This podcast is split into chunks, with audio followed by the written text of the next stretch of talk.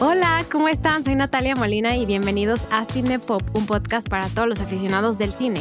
En Cinepop cada semana hablamos de una película o de una pequeña selección de películas y con ayuda de un invitado vemos todos los datos curiosos y nos metemos a fondo a todos los temas. Hola a todos, mi nombre es Sandra Molina y bienvenidos a Cinepop.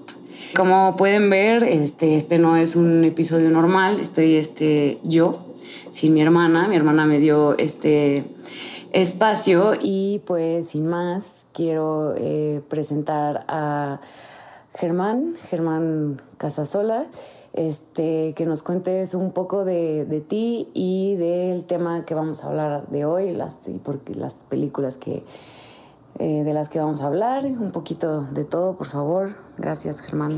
Muchas gracias, Andy.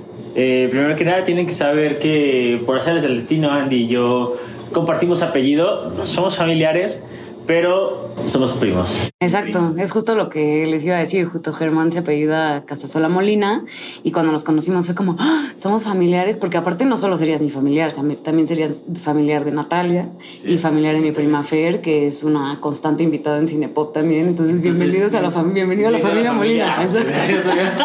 Negocio familiar. Exacto. Entonces, si escuchan que de repente nos decimos prima o prim, es porque pues, somos primos de cariño. Y ahora primos de podcast. Exacto y de trabajo también. Muchas gracias, Pibi. Ok, soy Ger. Eh, me dicen el Doc, el Doc Casa Sola. Eh, soy creativo, soy creativo de agencia, soy publicista, soy politólogo de profesión, bueno, de academia, y terminé publicidad por X y Y razón, pero pues la neta es que algo que compartimos la prima y yo es la música, nos vuela mucho, mucho, mucho eh, tengo una banda, eh, está comenzando hace poquito, igual por ahí si pueden checar algo. Mi banda se llama Halo Rain. Exacto. Que by the way es una referencia a Volver al Futuro porque también las películas nos vuelan, entonces era algo muy normal y muy natural que la primera y yo nos sentáramos a hablar de películas y hoy vamos a hablar de música. La música en las películas con un giro ahí muy interesante que la prima bajó. Cuéntanos, prima. Exacto, pero muchas gracias. Pues ya escucharon a, Germán, es este, un gran creativo a mi parecer, entonces veamos qué tan interesante va a estar esto. Em, yo, a nosotros nos gusta mucho la música, ¿no? Creo que a todos nos gusta mucho la música. Y hay muchas películas que representan la vida de los músicos, ya sea vida ficticia o que sean historias reales.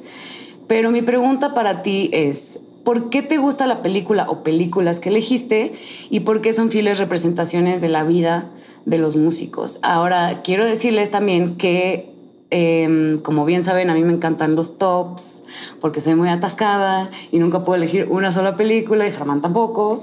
Entonces, eh, vamos a hacer un top 6. 666 como el diablo. Exactamente. No, fue casualidad, amigos, fue casualidad. Pero eh, vamos a hacer seis películas. Él trajo tres que yo no conozco. Bueno, no sé si conozco, o sea, no sé cuáles trajo. Yo traigo otras tres y las vamos a poner en orden de la que menos nos gusta a la que más nos gusta. Y pues, sin más preámbulos, por favor, Germán, háblanos de tu primera película. ¡Ay, qué emoción! Estoy muy nervioso, amigos, porque nunca iba a estar en un podcast. Entonces, para todos mis amigos, yo les mando un abrazo, un beso. Mamá, pon la grabadora porque vamos a empezar.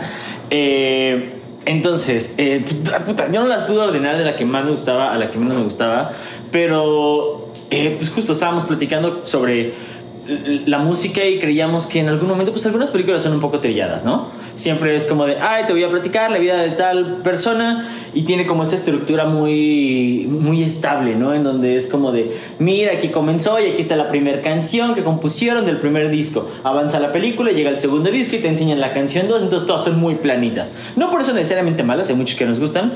Eh, la primera película que traje, eh, creo que es de, las más comercialitas que, que, traigo, no porque sean así, ay, súper locas, pero pero sí piso mucho el terreno, spoiler alert, piso mucho el terreno del documental y del documental.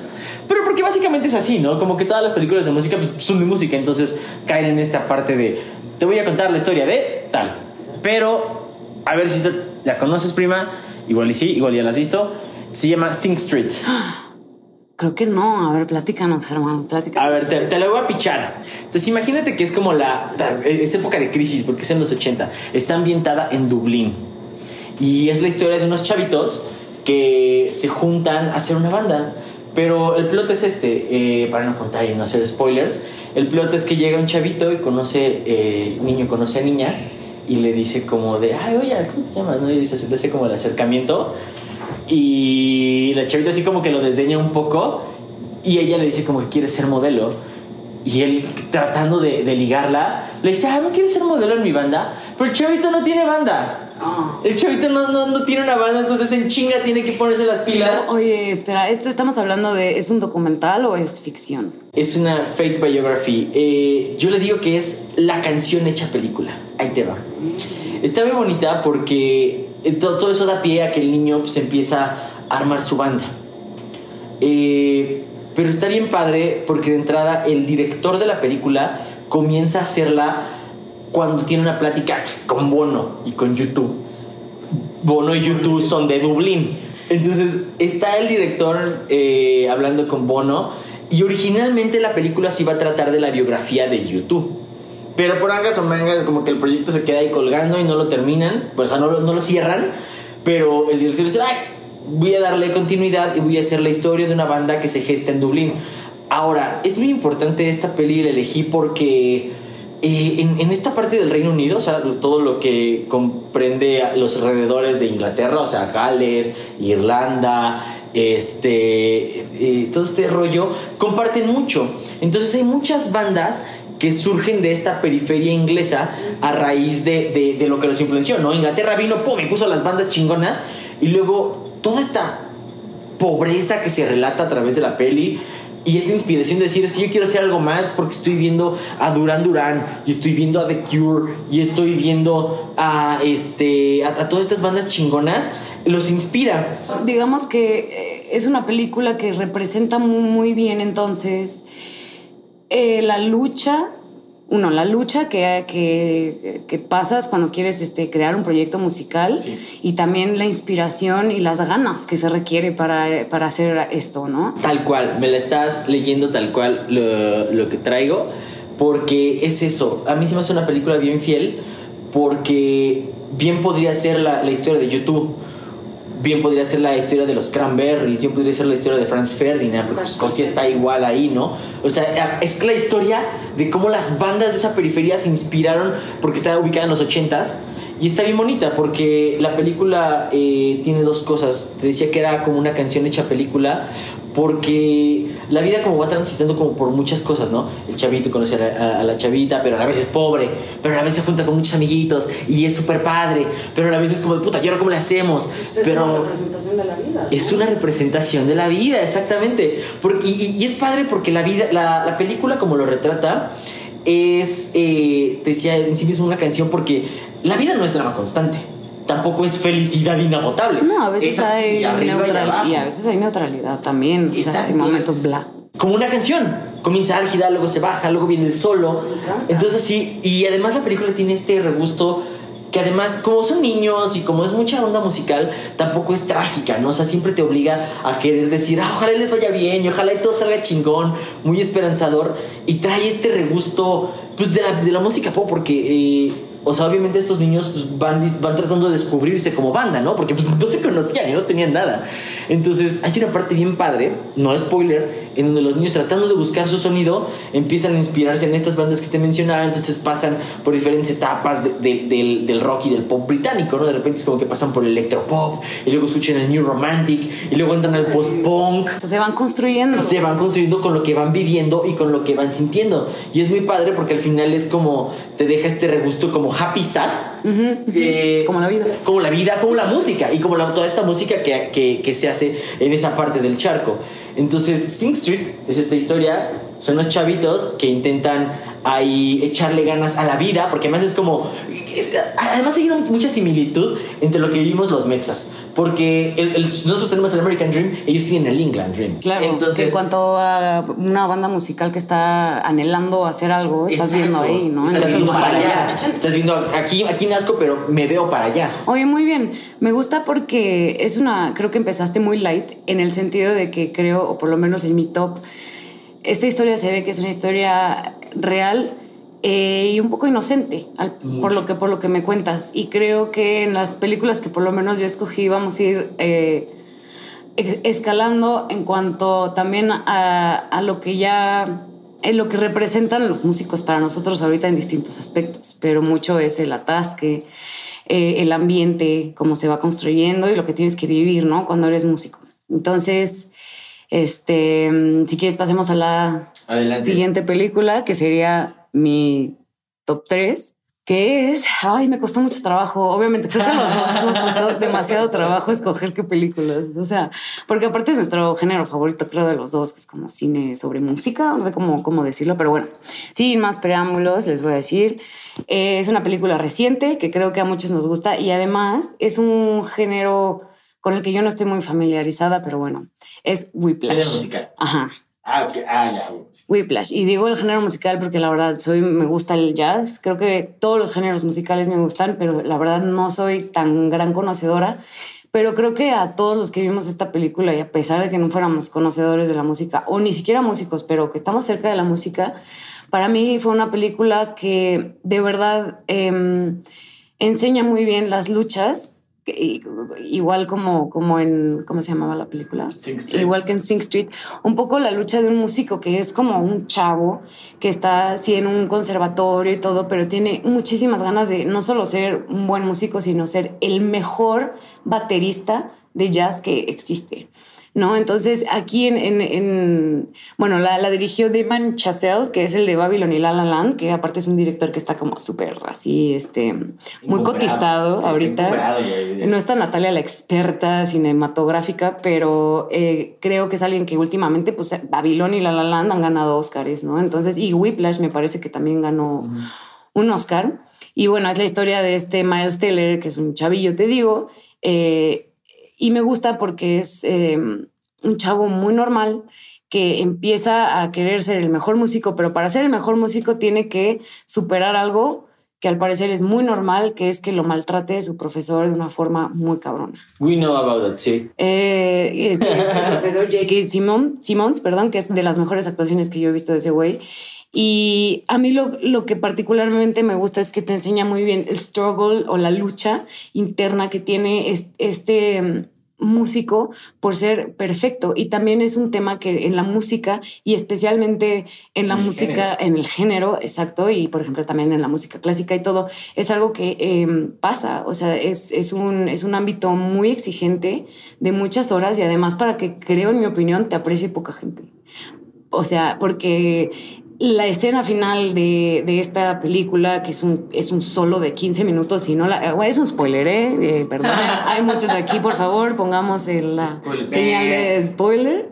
Em, es un solo como de 15 minutos, que parecen tres eh, segundos, porque sí, está muy bien bajado. Maravilloso, y además, eh, en cuanto a cómo se filmó todo, yo me acuerdo de, es más, te hablo de eso y se me pone la piel chinita la piel chinita, pero aquí también tocan un tema muy interesante que es como uno, el abuso que vive este, este cuate y lo que un músico está dispuesto a hacer y a sacrificar em, por, por ser el más exitoso, ¿no? Y no necesariamente tiene que ver con los eh, excesos o el proceso creativo, sino en este caso es de disciplina, ¿no? Mucha disciplina y me gusta mucho eso porque en pocas películas de las que yo traigo hablan de la disciplina que se requiere para ser un gran músico.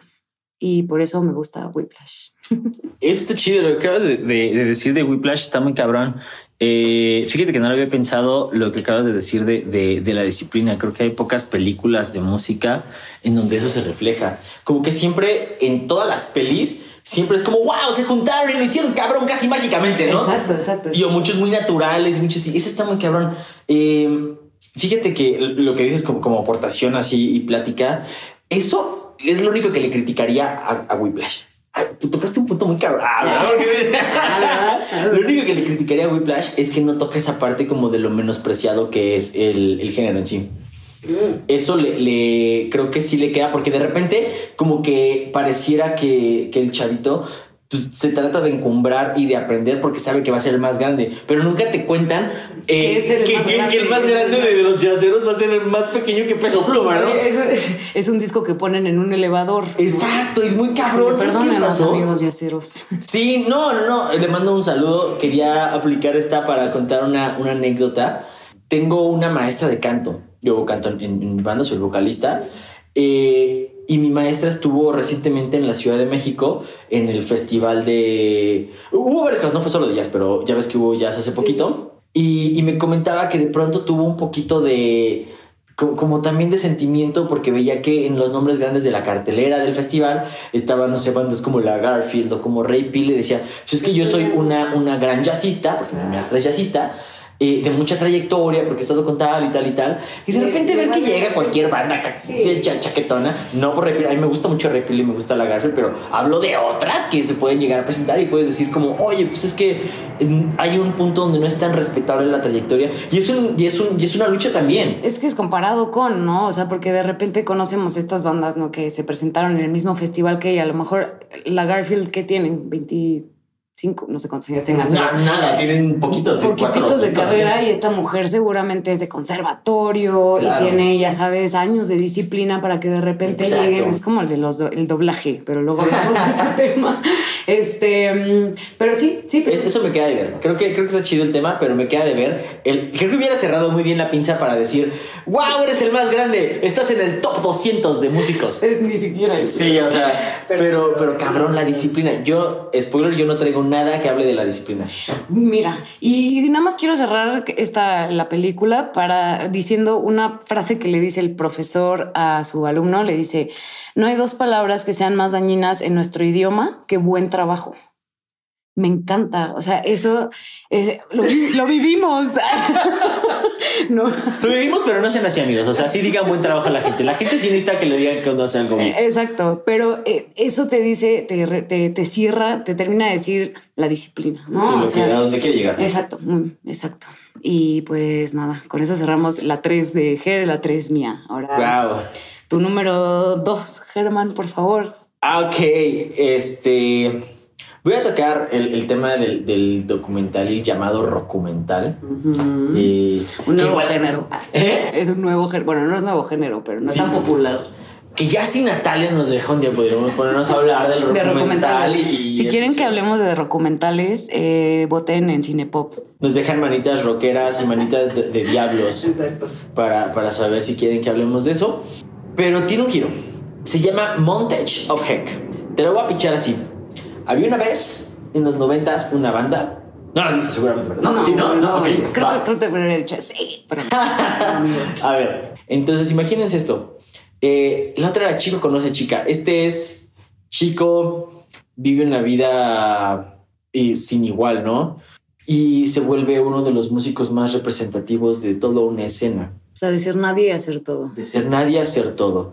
Y literalmente se encumbra. Eh, estamos hablando de una banda que tuvo solamente tres discos y que en pocos años, pues se fue su vida por un lado del 89 al 93. Son cuatro años más o menos que, son, que fue como No el tiempo de vida Nirvana.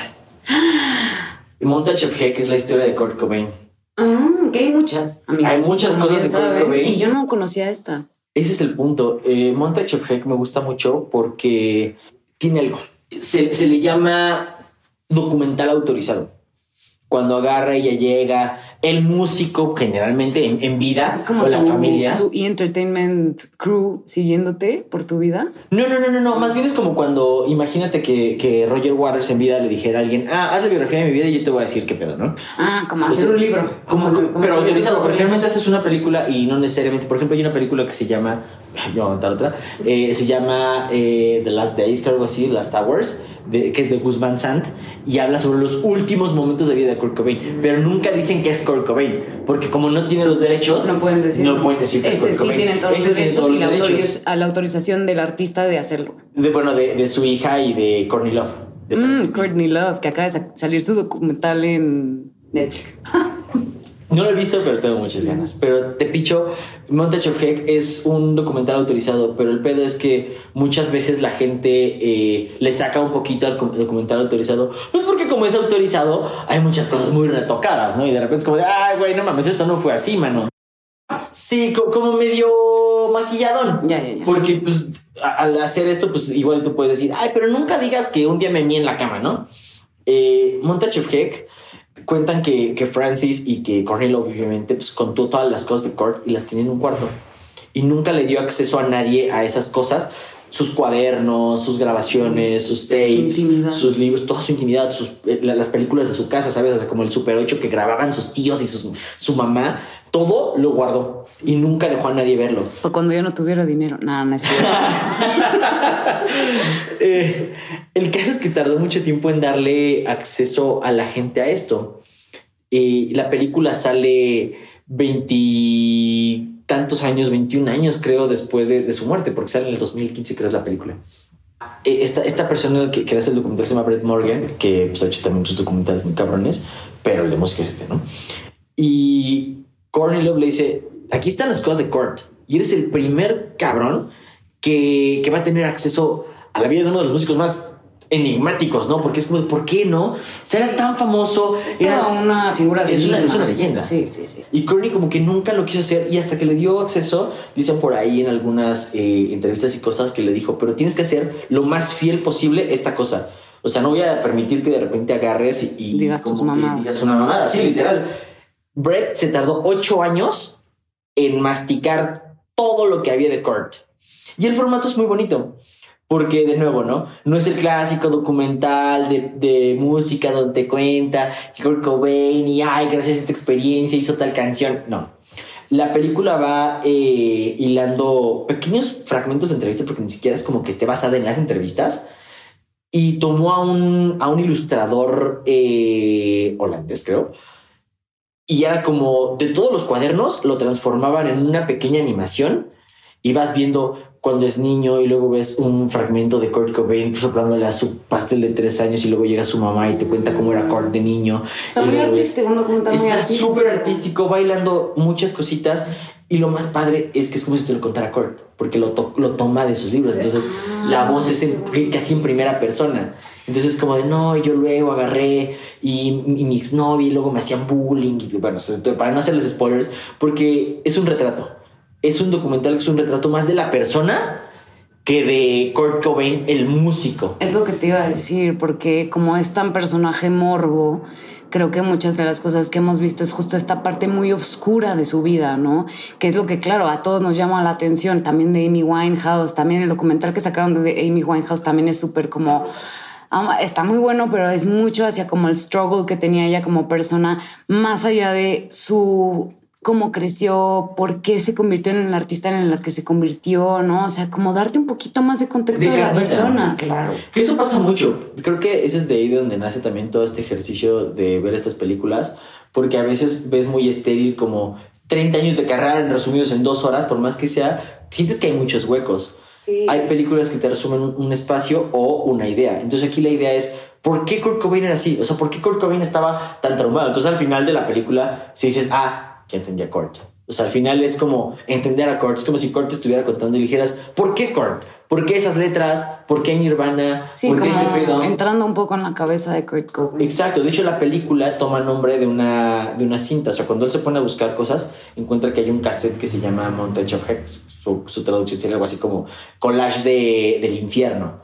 Y hay muchos dibujos y cosas así. Y son como varias cosas que él deja. Entonces, cuando este eh, Brett se encuentra con toda esta información, dice, pues es que, güey, es, es el infierno mismo aquí bajado, es un claro. collage que hay que ir armando. Todo un infierno, tú. Entonces, eh, lo bueno del documental es que no es ni amarillista como muchos pasan, que de repente es como de, ay, güey, no mames, te pasaste de verga, güey, estás, estás basándote en el morbo, o viceversa, tampoco es como de, claro, Kurt Cobain era el más bueno de todos, ay, ¿por qué se nos fue otro angelito en el cielo? No, no es ni amarillista ni endulzón, es ¿Qué pasaría si te sentaras un poquito a platicar con Kurt y qué te podría él contar? Son sus, son sus cuadernos, son sus diarios, son sus historias. Me gusta mucho me, eh, y la voy a ver porque sí es una... Yo soy fan de Nirvana, pero así que digas, empedernida no.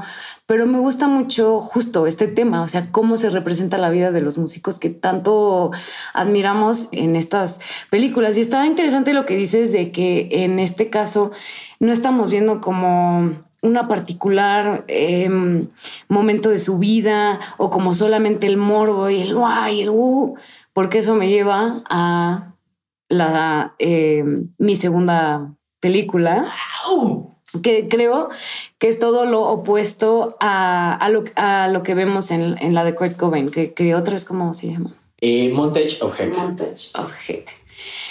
Eh, la vida es muy obvia, pero no es tan obvia, o no sé qué tan obvia sea para todos ustedes, pero también está basada en una autobiografía escrita y autorizada, o, esto que decías, por los mismos este, integrantes de esta banda, que originalmente es un libro.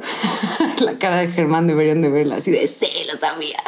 Este, justo estoy viendo ahorita el libro que se llama The Dirt de Motley Crue. Y es, un, es, un, es una novela, como les digo, bueno, no es una novela, es este, una biografía, una biografía narrada eh, por capítulo, te van separando cada personaje y bueno, esta película la adaptaron a, digo, este libro lo adaptaron al cine, bendito sea Dios, lo necesitaba yo en mi vida. Y este se estrenó en Netflix, gracias Netflix, eh, y nos cuenta la, la historia de Nicky Six, Vince Neil, Tommy Lee y Nick Mars los músicos más grandes de este planeta. Soy cero fan de Motley. Este, el director, que yo no, sabía. por, si no ha hecho el, el, sarcasmo, no, es muy fan. muy fan. Em, yo no sabía, pero a mí una de las cosas que me gustó mucho de esta película, yo leí el libro, obviamente, obviamente se comen muchísimas cosas, no hay forma de ponerlo todo, pero me gusta mucho el dinamismo y lo divertida que está la película. O sea, no es una biografía así súper flat. No, o sea, le hicieron muy bien, caracterizaron súper bien a los personajes, todo. Y es porque el director es Jeff Tremaine, que es el director de Jackass. Y yo no sabía. Mm, está interesante porque ves un poco los brincos que tiene la, la, la película y la forma en la que está contándolo y es muy rápida, pero muy eficiente. Bueno, a mí me gusta mucho. Esta película yo creo que es una representación medio pobre. Me gusta mucho. Pero creo, yo me quedé con muchas ganas, igual en el libro, de ver un poco más del proceso creativo que tuvieron como banda. Hay un momento en la película en la que te, mm, te, ponen cuando están peloteando el nombre, ¿no? Y que, y, según Mick Mars ya tenía, Nick Mars ya tenía como una idea y todo, pero en realidad es como lo único que ves del proceso que tienen ellos como, como banda para crear las canciones que crearon, porque, o sea, sí, su fama, sí, las viejas, sí, rock, eh, sexo, drogas, rock and roll, y también te pone el contexto, ¿no? El contexto en el que se encontraban, todo el glam, el glam rock, todo cómo estaba surgiendo y ellos llegaron en el preciso momento, que creo que tuvo mucho que ver. Sus letras, si las escuchas, no son las más sofisticadas, no son las más profundas, o sea, hablan de lo que tienen que hablar y punto. Y creo que por eso es una fiel representación de la vida de Motley Crue, no digo de los músicos, pero creo que The Dirt es una fiel representación porque ellos fueron muy efímeros en su, en, su carrera, o sea, siguen estando, pero fue, tanto exceso, tantas drogas, tantas mujeres, que se les pasó así la, la, carrera, ¿no? Y ahorita sí lo seguimos viendo, sí todo, y aparte sobrevivieron, no sé cómo, no sé cómo. Eh, pero eh, creo que sí representa muy bien ese exceso que sabemos que, que tuvo esa banda. O sea, es real, no lo podemos evitar. Sí es de una forma muy amarillista, a lo mejor, y de una forma un poco como glameada, porque obviamente te ponen que el güey este, mezcla cocaína con heroína y es súper glam él haciéndolo, cuando en realidad es una decadencia muy cabrona. Incluso se, cuando se muere un, un amigo, bla, bla, bla, sí, pero para mí le faltó un poco de profundidad, a lo mejor una profundidad como la que vemos en, en, la, que, en la de Kurt Cobain. Pero es muy divertida, está muy chida y sí te enseña una parte. Está emocionante, me gusta. Está emocionante, exacto. Y, y justo es como un clavado al morbo de cómo sería ser un músico este tipo de música. Es que es eso. Yo sí estaría de acuerdo en que es una película que hay que ver. O sea, si vas a ver una película de música, yo sí creo que The Dirt de Motley Crue es un... Tienes que verla.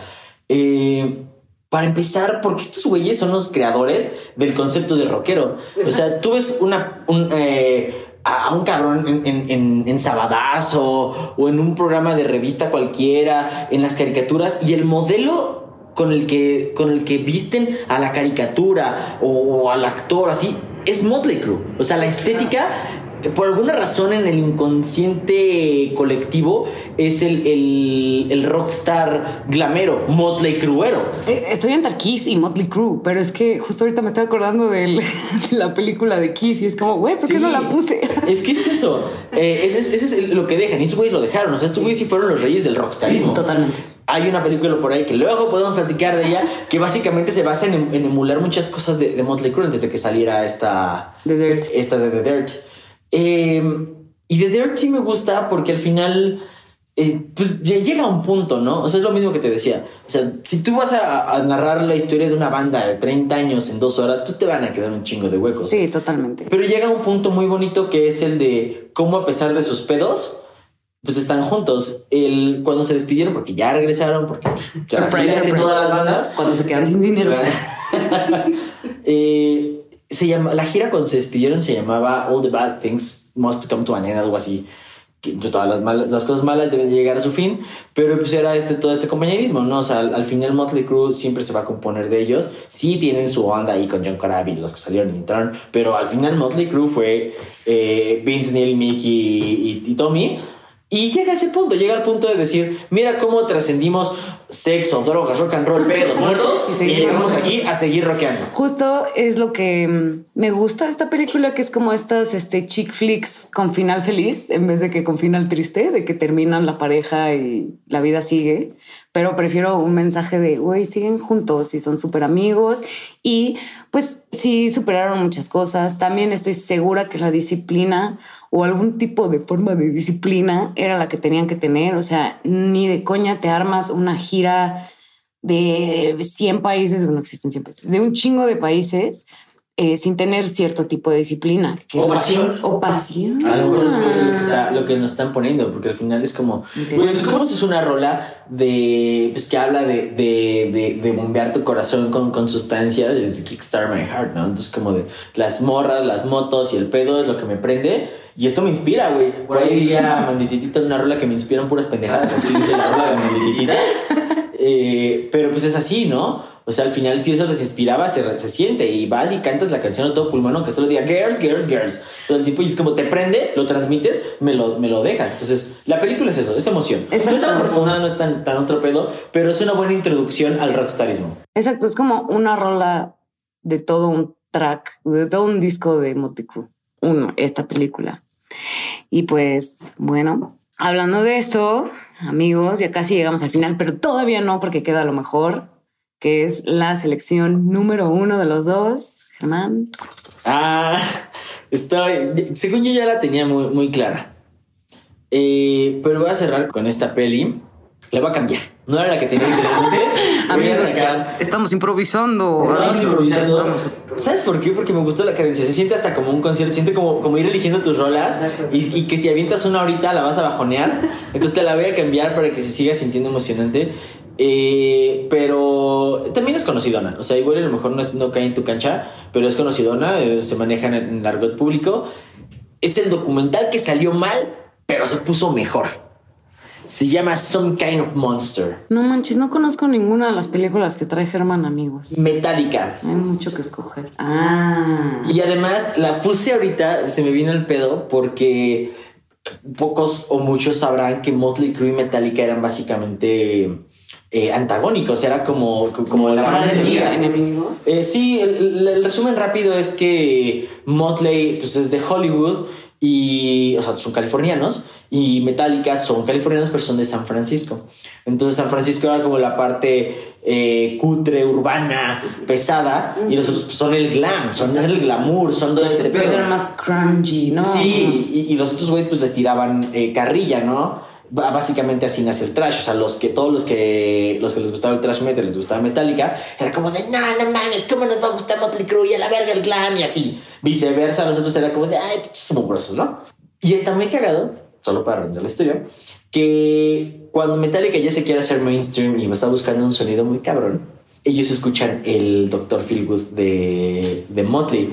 Entonces lo escuchan y se quedan así como pendejos y de, pues sí suena chido, güey. Y se que tienen que morder los huevos porque pues buscan el, el, el Black Album de Metallica del 99. Básicamente es el hijo del Dr. Feelgood. Sin Doctor Feelgood y sin, y sin Motley Crue no hay Metallica y no hay, bueno, o sea, no hay Black Album. El disco más, más comercial de Metallica en Motley Crue, en el sonido de Motley Crue. Me encanta. Nota, nota. El, el documental va de esto. Eh, Metallica ya tenía como 6, 7 años sin sacar un disco y se meten al estudio. Estaban haciendo por ese entonces el llamado Santenger, que además es criticadísimo. O sea, nada más para que tengas otra nota. Además, todo cuando salió el disco fue así de ni está tan chido. Entonces, el asunto es que Metallica agarró y, y- y con, con su disquera y todo el pedo trajo sus cámaras y dijo: Grábenos a hacer este disco porque nos va a quedar poca madre.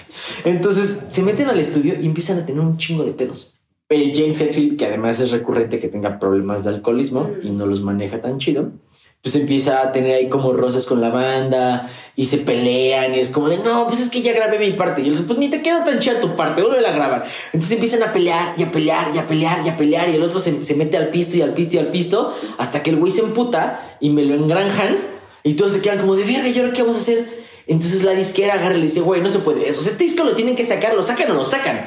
Y les contratan a un, a un terapeuta, a un psicólogo, para darles como terapia de, de grupo. grupo. Ah. Entonces, la película se convierte del mírenos grabar nuestro álbum. A terapia grupal. A, a- a ver cómo Metallica se la pasa en, en una terapia grupal, que es como de, no, a ver, oye, tu baterista, no, a ver, tienes que escuchar más al otro, tú no te enojes. Y, y empiezan a hacer una sarta de mamadas, porque ves a los güeyes estos así de, pues son metaleros, o sea, de- toma, toma, to- toma la nota que te decía de, de que ellos decían así como, ay no, Motley Crue, esto no está tan chido, pinches pussy. Y los ves de nuevo en una escena en donde me mama esto, spoiler, no spoiler, en donde James Hetfield agarra y les dice, mi terapeuta me dijo que no puedo seguir grabando y trabajando más allá de las 5, así que ya me voy. Y los otros como de, güey, nos, nos está quedando poca madre. No, mi terapeuta me dijo que no, ahí nos vemos. Y va y los deja ahí colgados y los otros de verga. Y llega el día siguiente y los güeyes ya avanzaron. Y el güey es como de, avanzaron sin mí. Pues sí, pendejo, pues teníamos este pedo.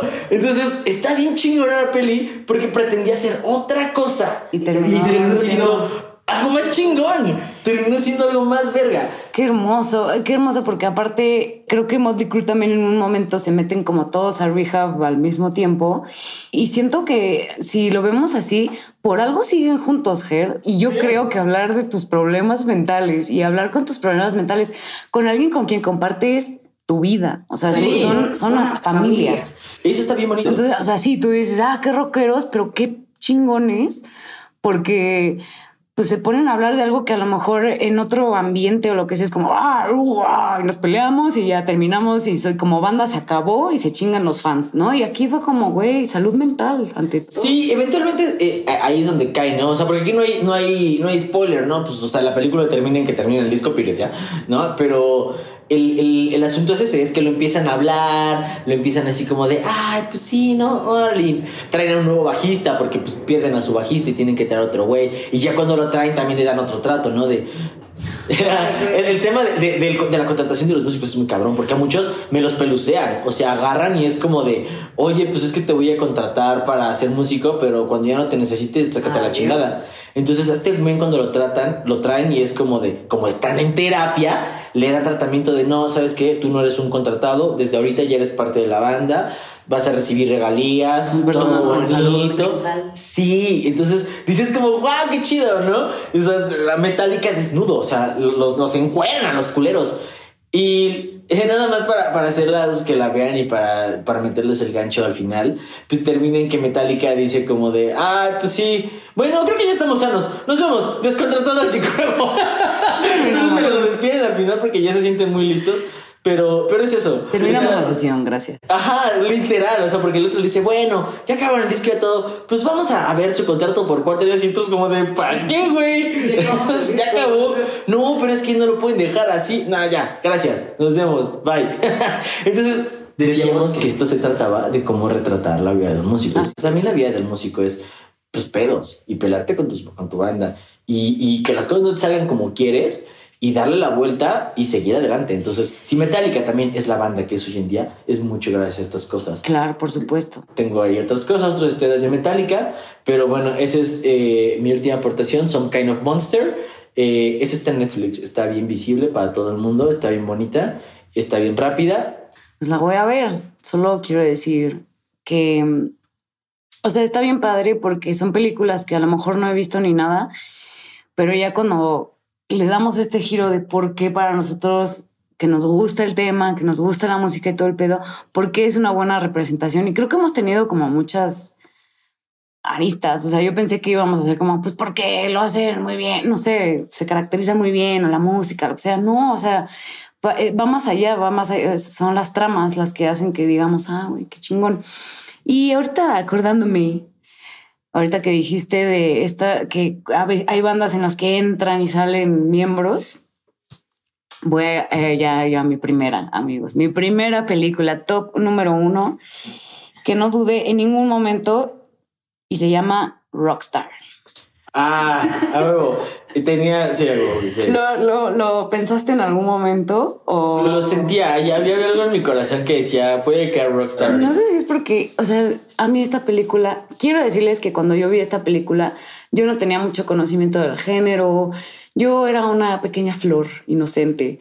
Y cuando vi esta película, yo decidí, decidí que, que mi vida pues iba a ser no sé, como en torno a la música, en torno a estos, estos ambientes y tener un novio rockstar, más que nada.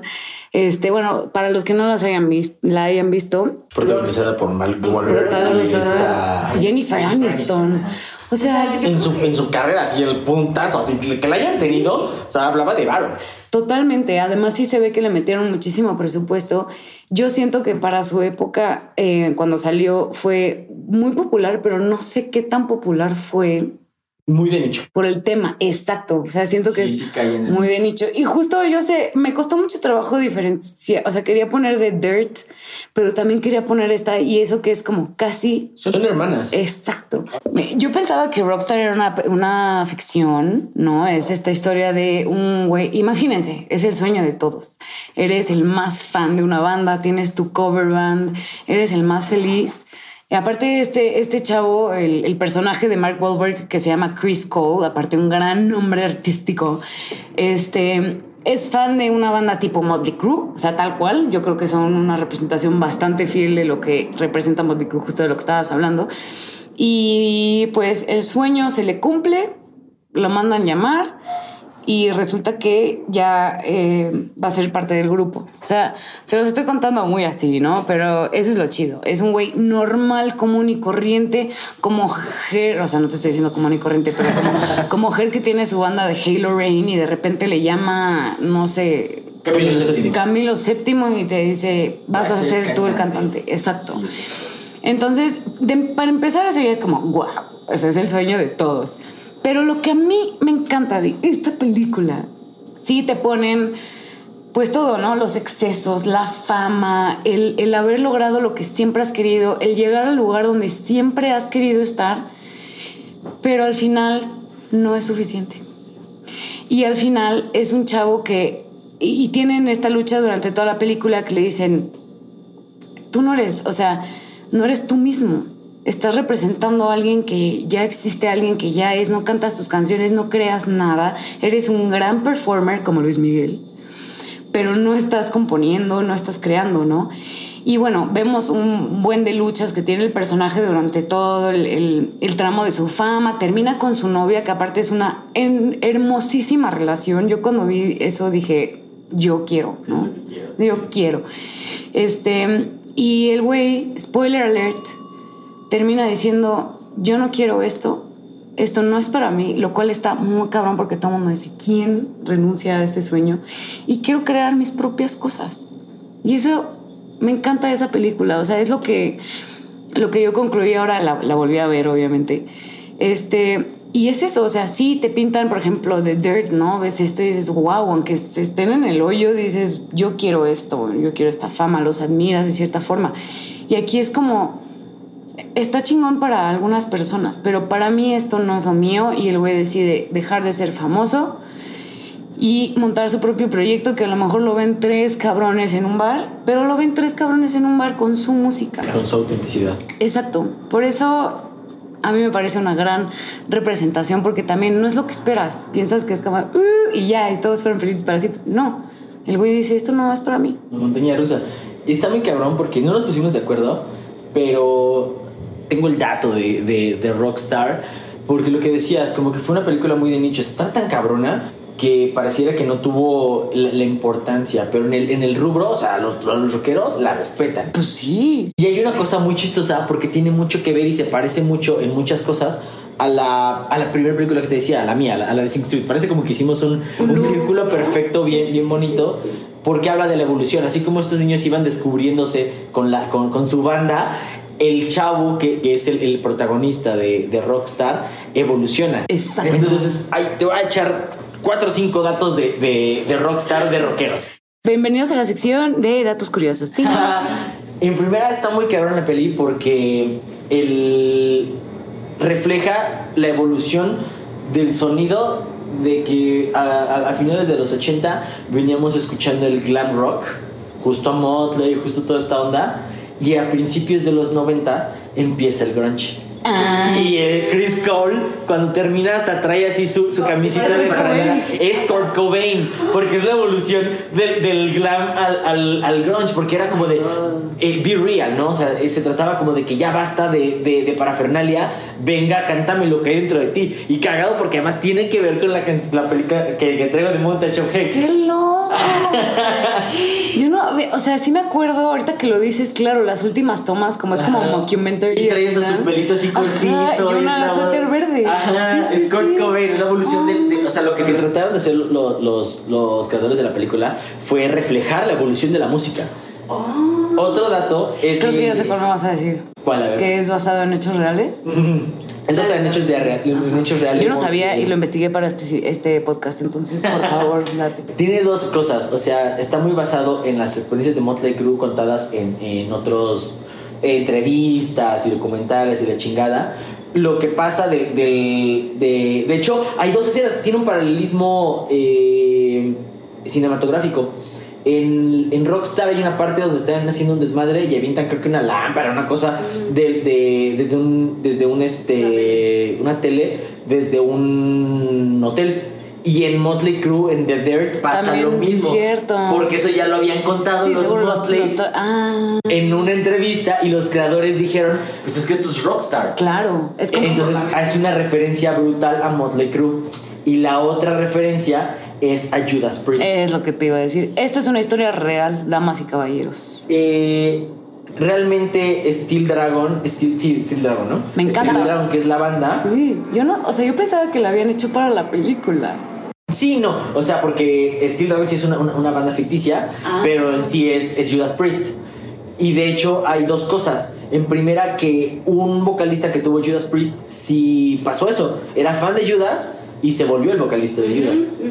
Y- Se llama, bueno, Tim Reaper Owens. El Reaper. Ajá, que era cantante de una banda tributo, justo, Y- y iba a reemplazar, reemplazar a Rob Halford. a Rob Halford, el Metal God. Exacto. La, la segunda referencia en donde dices, güey, Judas Priest, está cuando están en el, eh, en el estudio. Cuando Chris Cole llega a la, A la audición. a la audición, se queda viendo. Bueno, hay dos cosas. pues, Es muchos spoilers. Ya aquí, pues, Rockstar, si no la han visto, amigos, ya no mames. Sí, esto sí no puede haber un spoiler. No puedo no verla. Hay una escena donde él se está haciendo una perfo en el pezón. Ah, muy sexy, por cierto, amigo. Entonces es como, ¿de de veras te la quieres hacer? Le dice su morra. Y él, sí, sí, sí, porque este güey ya la tiene, el vocal. En la siguiente eh, secuencia de escenas, cuando ya es, eh, lo están audi- audicionando para ser el vocalista, ve que sale el vocalista viejo. Y se queda viéndolo y dice como, "Oh, no mames, es que eres tú. Y el otro está emputadísimo porque está peleándose con los demás. Y le dice como, sí, no, estos pendejos creen que me pueden reemplazar contigo. Y él es como, eh, así como, ay, hay decepción, ¿no? Y, le dice como, el, como, ay, no, pues ya vete, ¿no? Le dicen los otros músicos. Y el vocal contesta, es que seguro me lo hacen, algo así le dice como que por homofóbicos. Ah, ¿es real? Sí. Entonces Chris Cole se voltea y le dice, ¿cómo que homofóbicos? Pues es que soy gay. ¿Qué creías que la canción de tal... Ajá, habla de un hombre, habla de una chica. Pues no, es un güey. Y le dice, ¿por qué crees que me perforé el pezón? Entonces él se queda con cara de pendejo porque se hizo la perforación. Y es que Rob Halford es gay, es homosexual. El vocalista de Judas Priest es gay. Eh, algo muy curioso también para todo esto es que la estética esta que tenemos como del heavy metal, de cuero y pinchos, Es muy gay. es gay porque Rob Halford iba a comprarse sus cosas como, como de bondage y de sadomasoquismo Y haciendo barrio y las modificaba. ¡Qué loco! Entonces, Rob Halford es esta referencia. eh, o sea, ahí ves dos, tres, tres cosas. Un poquito de Iron Maiden por ahí dice, pero ya la siento muy rebuscada, porque también hubo un tema de cómo cambian de vocalistas y demás. Pero en sí es Judas Priest y Motley Crue. Muchas de las cosas que pasan es porque es la, la, la- el, el, El desmadrito, el desmadrito es el de, de Motley Crue. Sí, sí, sí. O sea, la banda es Judas y, y el desmadre es Motley Crue. Y como último punto, hay un eh, guitarrista en la banda, un güero, que pocas veces lo ves hacia cuadro, pero es el que hace toda la música. Él es Zach Wild. Como Zack Wild, Zack Wild, nuestro Zack Wild. Zach Wild, nuestro Zach Wild. Zach Wild, vocalista y guitarrista líder de Black Label Society. Guitarrista. Mind. Es esa, ¿no? ¿Cuál? You must be crazy, you're high. Parecido, eso suena de verdad. No lo sé. Pero, pero es el guitarrista de Ozzy Osbourne. Entonces, Zach Wild sale en la película, hace toda la música. Y a diferencia de muchas películas que incluso podemos ver hoy en día, que yo siempre le he criticado mucho, me gusta mucho Bohemian Rhapsody, Es padre. pero se me hace que en las escenas de rock queda mucho a deber. Y es algo que cuando tú ves Rockstar, o sea, para el que le gusta el rock, ver cómo montaron el escenario, Anda. o sea, las escenas se ven muy cabronas, porque sí se siente un concierto, se siente un pedo, pero es porque pues, hay gente rockera, o sea, realmente Rockstar, aunque de pronto los rockeros dijeron como, ay, qué pussy, no mames, es la película que tiene todo lo que necesitas, porque te narra la evolución de la música, tiene un rockero que es pilar de- del heavy metal, te referencia a estos pedos, o sea, Rockstar es un peliculón, prima, cerraste con un pinche joyita. peliculón loco. Perfecto. Pues este, pues nada. Hemos llegado a nuestro fin de nuestro En tiempo, que no pensamos que lo íbamos a lograr. Yo estuve muy, muy. Es que algo que no saben, no sé si lo van a meter. Somos creativos, entonces hablamos un chingo. Pero, pero lo logramos, Prim. Logramos. De verdad, muchas, muchas gracias por, por venir a este capítulo. Muchas gracias a Natalia por, por dejarnos este espacio. Y pues nada, muchas gracias a, a todos por escucharnos, por escuchar un capítulo un poco distinto de Cinepop, pero hecho con mucho, mucho, mucho amor Mucho heavy metal. mucho heavy metal y pues nada, gracias y hasta la próxima. Cinepop es una producción de Sonoro. El programa fue producido por Natalia Molina y Mariana Coronel, conducido por Natalia Molina e ingeniero de audio Santiago Sierra.